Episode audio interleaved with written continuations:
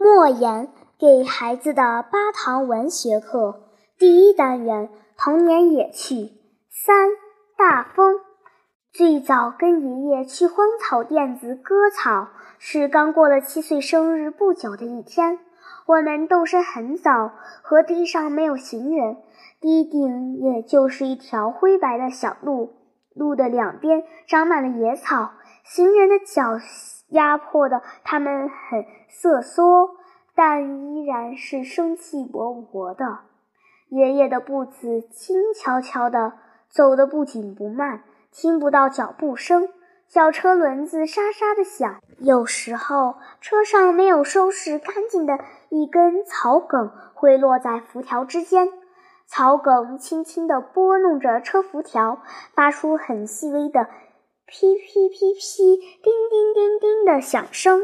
我有时把脸朝着前方，看着河堤两边的景致：高粱田、玉米田、谷子田，雾淡了些，仍然高高低低地缠绕着田野和田野里的庄稼，丝线流苏般的玉米缨儿，刀剑般的玉米叶儿，刚绣出的高粱穗儿，很结实的谷子尾巴。都在雾中时隐时现，很远很近，清楚又模糊。河堤上的绿草叶儿上挂着亮晶晶的露水珠，在微微地颤抖着，对我打着招呼。车子过去，露珠便落了下来，河堤上留下很明显的痕迹，草的颜色也加深了。太阳。从挂满露珠的田野边缘上升起来，一点一点的。夜宿的鸟儿从草丛中飞起来，在半空中嘹亮地叫着。田野顿时变得生气勃勃。爷爷停下车子，说：“孩子，下来吧。”到了吗，爷爷？哦。爷爷把车子推到草地上，竖起来，脱下褂子蒙在车轱辘上。带着我向草甸子深处走去。爷爷带着我去找老茅草。老茅草含水少，干得快，牲口也爱吃。爷爷提着一把大镰刀，我提着一柄小镰刀，在一片茅草前蹲下来，看我怎么割。爷爷做着示范给我看，他并不认真教我，比划了几下子就低头割他的草去了。他割草的。姿势很美，动作富有节奏。我试着割了几下，很累，厌烦了，扔下镰刀，追鸟捉蚂蚱去了。草甸子里的蚂蚱很多，我割草没成绩，捉蚂蚱很有成绩。中午，爷爷点起一把火，把干粮烤了烤，又烧熟了我捉的蚂蚱。蚂蚱满肚子籽儿，好香。迷蒙中感到爷爷在推我，睁眼爬起来一看，已经是半下午了。吃过蚂蚱后，爷爷支起一个凉棚让我钻进去，我睡了一大觉。草甸子里夹杂着野花香气的热风吹得我满身是汗。爷爷已经把草捆成四大捆，全背到了河堤上，小车也推上了河堤。心儿，快起来！天不好，得快点走。爷爷对我说。不知何时，茶色的天上布满了大块的黑云，太阳已挂到西半边，光线是橘红色，很短，好像射不到草垫子就没气儿了。要下雨了吗，爷爷？灰云雨，黑云风。我帮着爷爷把草装上车，小车像座山包一样。爷爷在车前横木上拴上一根细绳子，说：“小鞠，该抻抻你的懒劲儿了，拉车。”爷爷弯腰上畔，把车子扶起来。我抻紧了拉绳，小车晃晃悠悠地前进了。河堤很高，坡也陡，我有点头晕。爷爷，您可要推好，别咕噜到河里去。使劲拉吧！爷爷推了一辈子车，还没有翻过一回呢。我相信爷爷说的是实话。